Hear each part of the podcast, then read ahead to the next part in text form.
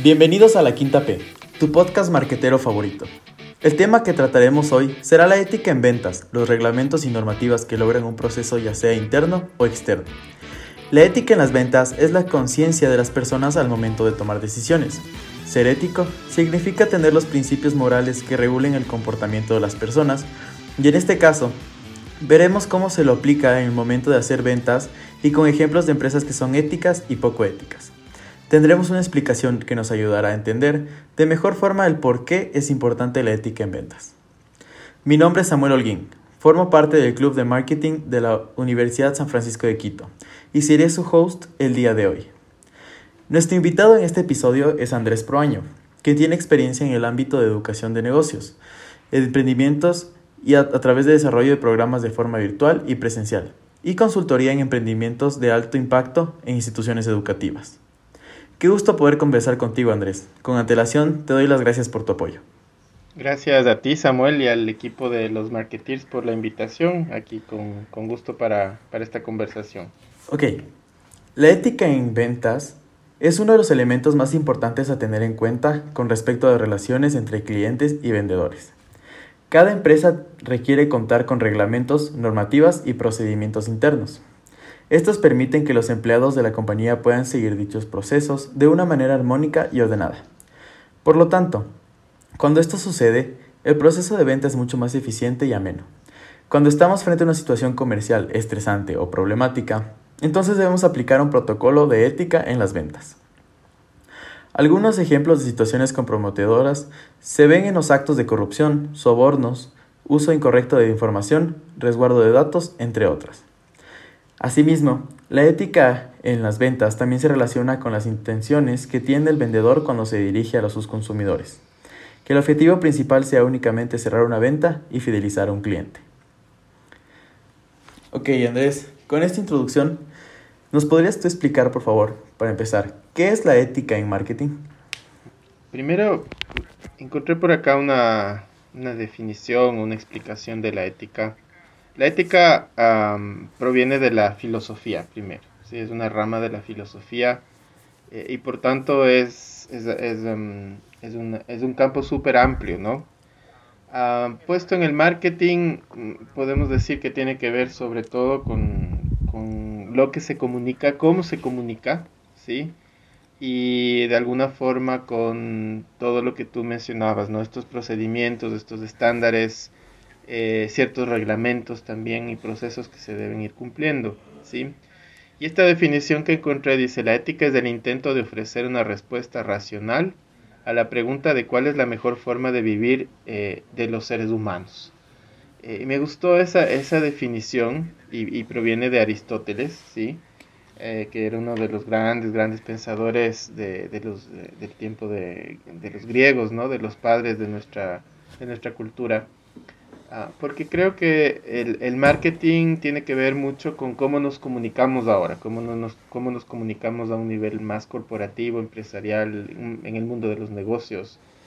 Ah, y por tanto, entonces, esos procesos de, y esas búsquedas de, de, de, mejores maneras de comunicarnos, de mejores maneras de relacionarnos entre, entre las empresas, los consumidores eh, y los distintos grupos de interés que hay alrededor de una, una compañía, entonces definitivamente la ética ahí tiene un espacio interesante para decir cómo podemos hacer mejor las cosas y cómo podemos también generar un, impacto tal vez más positivo en el mundo, ¿sí? si, es que, si es que de eso se trata el, los objetivos de cada empresa. Ok, pero o sea, tú mencionas que el ser ético, también lo que dijiste es que es tener buenas relaciones con otras empresas, mantener la ética con otras empresas. ¿Cuándo es bueno mantener una relación y cuándo no? O sea, ¿cómo definirías eso? ¿Con otras empresas? Ok, bueno, hay, hay siempre gremios, hay cámaras, ¿no es cierto? Entonces, eh, de alguna forma, las empresas tienden normalmente a aglomerarse eh, de una manera en la que establecen ciertos estándares de comportamiento y eso por supuesto tiene que ver también con el marketing, ¿no? Em, hay un libro que es, ya tiene algunos años, es interesante y se llama La Estrategia del Océano Azul. Ah, y, este libro lo que, lo que dice es que eh, divide un poco la, la, manera como operan las empresas eh, en, en, dos espacios. El, el, océano rojo, que es una metáfora de ese mercado que es encarnizado, donde está cada empresa luchando por, por, su, por su porción del pastel.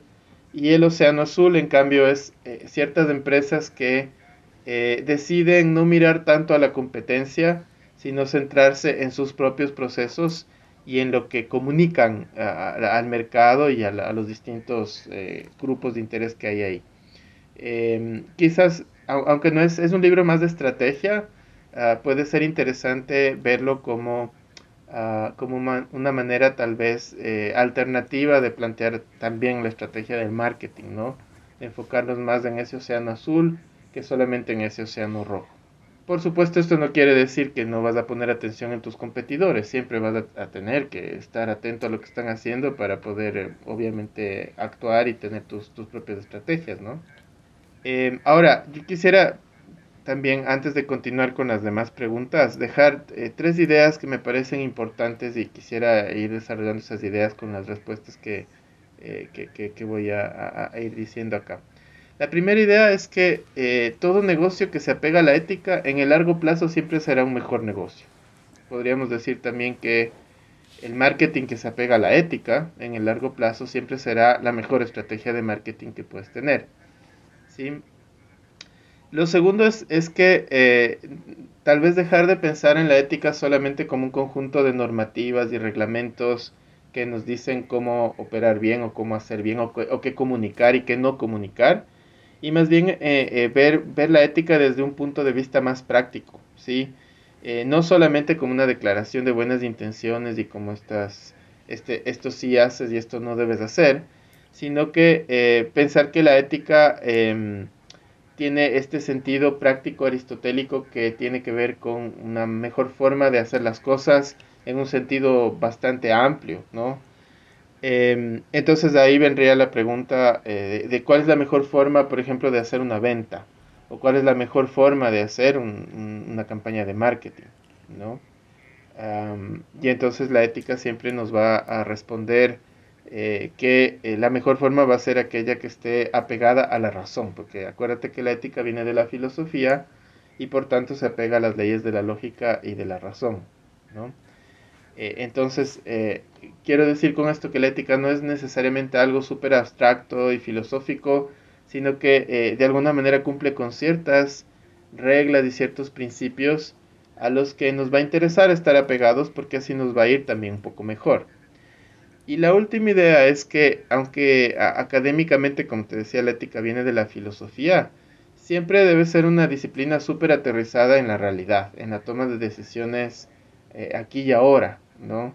Em, y, a veces ahí eh, en los procesos de marketing, de comunicación de las empresas, ah, la, cosa se complica demasiado, ¿sí? Y a veces la ética debería ser eh, algo que simplifique un poco y que nos ayude a ver las cosas más claramente para tomar buenas decisiones. Ok, o sea, tú dices como que ser más consciente al momento de ser ético y al momento de tener nosotros la ética con nuestros planes que tenemos, como dijiste, las campañas de marketing, a largo plazo todo va a mejorar si es que lo, si es que lo juntamos con la ética. Sí, quizás consciente es una palabra tal vez muy difícil de, definir porque tiene entra en aspectos eh, de la psicología, de incluso de la espiritualidad. Tal vez una palabra más interesante para, para, el mundo del marketing y de los negocios puede ser coherente. ¿sí? Ser coherente eh, se habla mucho también ahora de transparencia en los negocios, ¿no? De la importancia de que tu, tu negocio sea lo más transparente posible en, los procesos que tú tienes. Em, y, bueno, hay, algunos otros términos que se, están, que se están usando ahora, pero a mí me gusta esa palabrita coherencia porque tiene que ver con cómo tú eres eh, en tus procesos internos como, como empresa y desde ahí qué es lo que comunicas al mundo hacia afuera, ¿no? Entonces ese es un marketing más coherente con, con que va a tener por supuesto un sentido más ético si es que está pegado a los valores que tú tienes como empresa. Y de todo lo que me cuentas de el marketing ético, que sería una, como lo definiste, de una forma más coherente, ¿cuáles serían los beneficios que podría tener una empresa al tener una estrategia ética en el marketing? ¿Qué beneficios podríamos sacar de esto?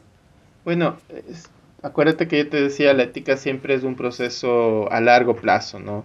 Entonces, a veces esos beneficios no vienen, no vienen rápidamente o no son tan concretos. Por supuesto, la reputación de la, de la compañía, de tu producto, de tu servicio va a ser uno de los, de las, de los beneficios que puedes tener. Em, podemos hablar de, de, la imagen, ¿no es cierto?, de, de, de la marca, eh, podemos hablar de... también si nos vamos del otro lado, podemos hablar de prevención de problemas que puedes tener, ¿sí? Eh, entonces, ¿qué pasa cuando cuando hay situaciones que, que, son inadecuadas, donde hay, cuando tú estás operando en una empresa que estás dentro de un espacio donde pueden haber sobornos, donde puede haber mal uso de información, donde puede haber un eh, robo de datos, ¿sí? Entonces, si tú tienes un proceso ético preventivo de estas situaciones, eh, eso te va a evitar un montón de dolores de cabeza hacia adelante.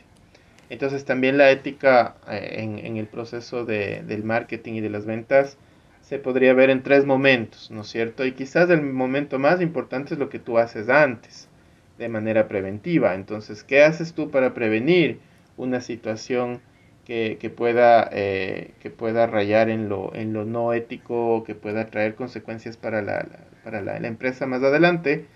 Eh, siempre va a ser la respuesta capacitación, ¿sí? había un empresario, recuerdo, que decía, cuando tú le preguntabas en qué se fijaba él para reclutar a sus, a sus colaboradores, él decía, yo me fijo en que sean buenas gentes. Entonces decía, ¿cómo, cómo, haces eso? ¿no? ¿Cómo, ¿Cómo te aseguras de que tus colaboradores van a ser buenas gentes?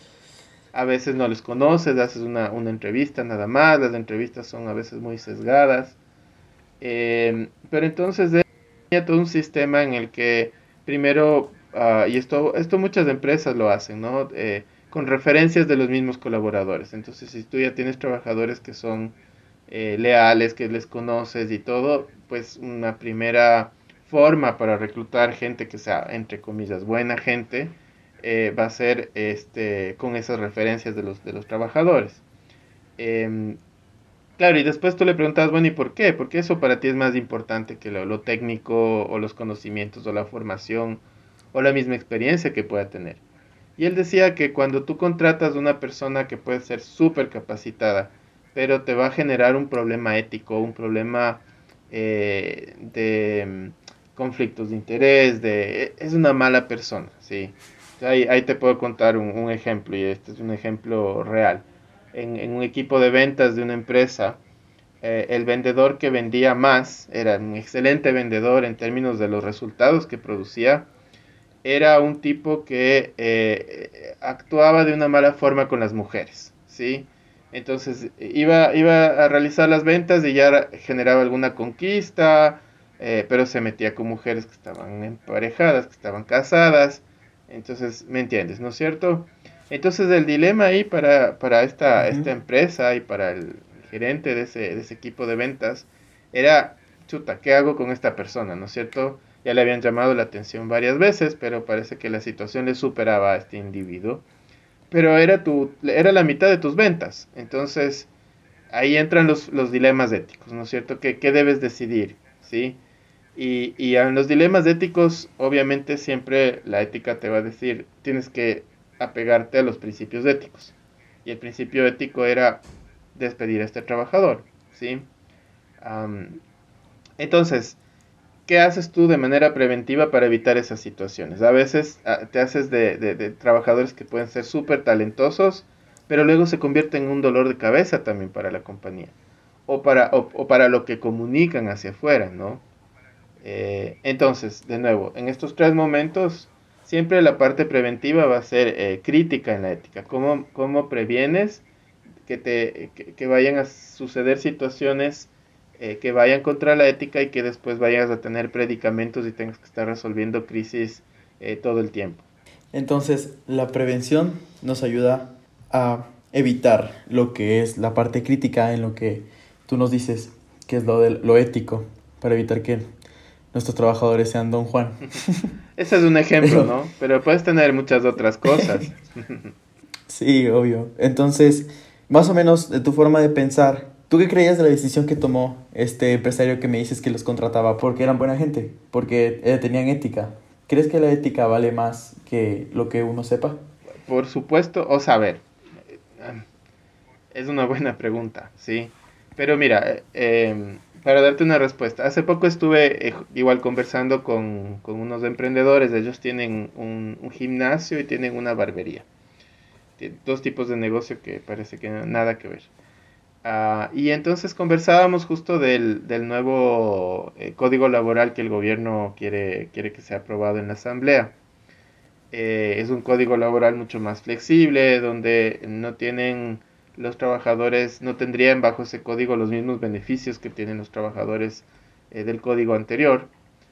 Y, pero la discusión básicamente era qué significa tener un buen trabajador, ¿sí? Entonces ellos contaban el caso de que en uno de sus negocios tenían trabajadores que eh, cuando les ponían un, sueldo base, los trabajadores decidían trabajar lo mínimo, ¿sí? Porque sabían que al final de mes igual iban a recibir su sueldo y, em, y entonces em, llegó al punto en que eh, eh, les encontraron que se iban a jugar Fortnite en un cuarto de atrás del, del, negocio.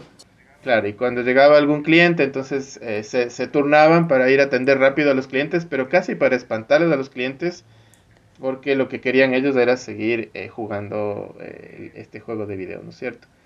Entonces, eh, lo que decía esta, esta persona, decía, yo no quiero ese tipo de trabajadores, no me interesan. Entonces, si tú estás bajo un código que es súper difícil y despides a uno de estos trabajadores, estos trabajadores tienen muchísimos derechos y entras en una situación de riesgo y es, es muy costoso despedir a este tipo de trabajadores.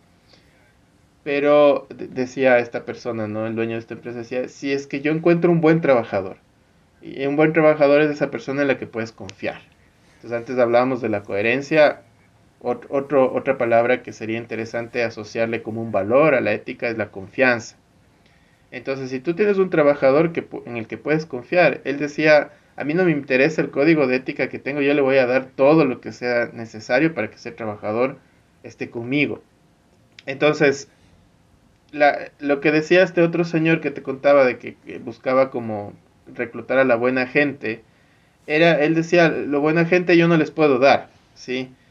pero sí les puedo capacitar para que tengan habilidades técnicas, van a aprender en el trabajo, van a generar la experiencia suficiente para saber cómo responder a distintas situaciones. Pero esa otra parte de ser buena persona que suena así como, ah, como un poco abstracto, ¿no? Pero eh, eso yo no les puedo dar, decía él, ¿no? Porque el ambiente laboral no está para eso. Eso, eso lo adquieren, los valores vienen de la casa, vienen de la educación viene también obviamente del camino que cada uno hace. Eh, entonces, eso.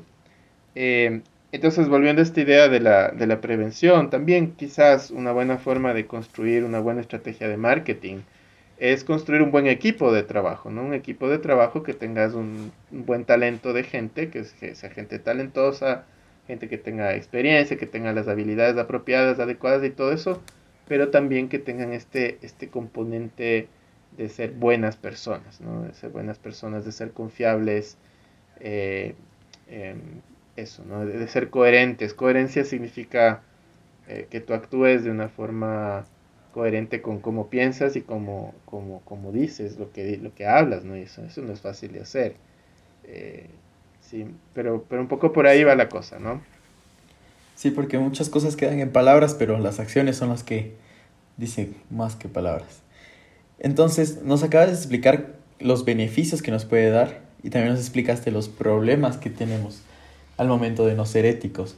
Pero nos, tú dices que al momento de crear un buen equipo de trabajo podemos tener, podemos conllevar un buen, un buen negocio, podemos llevar un buen equipo, pero ¿cómo se crea un buen manual de ética? O sea, ¿cómo, ¿qué lineamientos deberían seguir como para hacer un buen manual de ética dentro de una empresa, entre los empleados?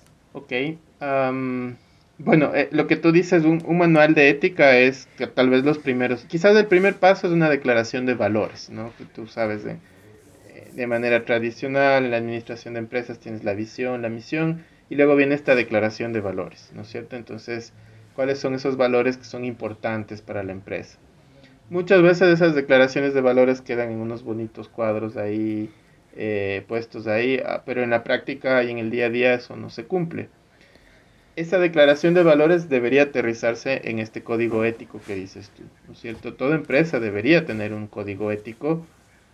Eh, hay modelos, sí, más o menos tú puedes rayar la cancha en decir, ok, aquí esto sí va a suceder, esto no va a suceder. Por ejemplo, en esta empresa no vamos a tolerar el robo, sí, algo muy práctico, ¿no es cierto?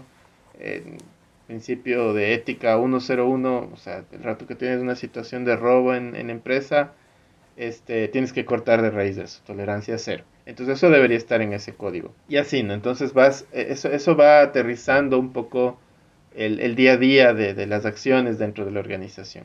Pero hay otra parte más viva del, de ese código ético que también debería construirse desde, desde la experiencia, ¿no? y va a depender mucho de la naturaleza de la empresa, de, de, cómo funcionan las cosas ahí, del, del, mercado, de cómo van evolucionando también, qué sé yo, los, la, la, la tecnología. Eh, hay, hay, cosas que, que quizás cuando se, se, escribe un código de ética todavía no pueden ser un problema o no, no van a suceder. Eh, y, entonces eso, no, ahora hay un montón de de, de, prácticas o de situaciones que pueden tener que ver con el acoso. ¿no? El acoso es un, un, un, abanico inmenso. ¿sí? Entonces, si hablamos de 20, 30 años atrás, no podríamos poner en un código de ética algo sobre el ciberacoso porque en ese momento no existía. ¿sí? Y entonces eso, ese tipo de situaciones se deberían ir incorporando. Eh, pero claro, eso, eso, queda, eso puede quedar en el papel, así como esa declaración de valores en un cuadro bonito, si es que no se practica en el día a día, ¿no? Entonces, en el día a día eh, hablábamos de esta coherencia, entonces del ejemplo, ¿no? Si yo soy un, si yo soy el, el jefe o, o, la, o, la, jefe de un área y tengo un equipo de, de, de, de trabajo, uh, y cómo yo puedo, por ejemplo, puedo exigir que la gente sea puntual, que sería un valor que podríamos eh, tener como algo importante dentro de la empresa, si es que yo llego tarde. Entonces, ese es un ejemplo muy, muy chiquito, ¿no? Pero pero por ahí. Entonces, uh -huh. ¿cómo, ¿cómo se va dando esa coherencia entre los distintos eh, integrantes de los equipos, eh, la relación que se va a establecer y todo lo demás? Entonces, si es que esto eh, está claro dentro y, y, y las reglas son claras, eh, entonces uh, hacia afuera también, ¿no? En la estrategia de marketing, en la estrategia de ventas, eso debería ir eh, en coherencia con esos principios y esas y esas, esos valores que, que para la, la, organización o que en el acuerdo de la organización es importante. Ok, o sea, nosotros podemos tener en una empresa plasmado en un papel nuestro código de ética de los lineamientos que se deben como que respetar, eh, o sea, los, los, los valores que se deben seguir dentro de la empresa, pero también es importante lo que tú dices, que eso se debe practicar día a día. Y si fueras jefe de área, también dirías a tus empleados como que les darías una pequeña capacitación, sería como una pequeña capacitación de cómo seguir los lineamientos éticos, según lo que te refieres.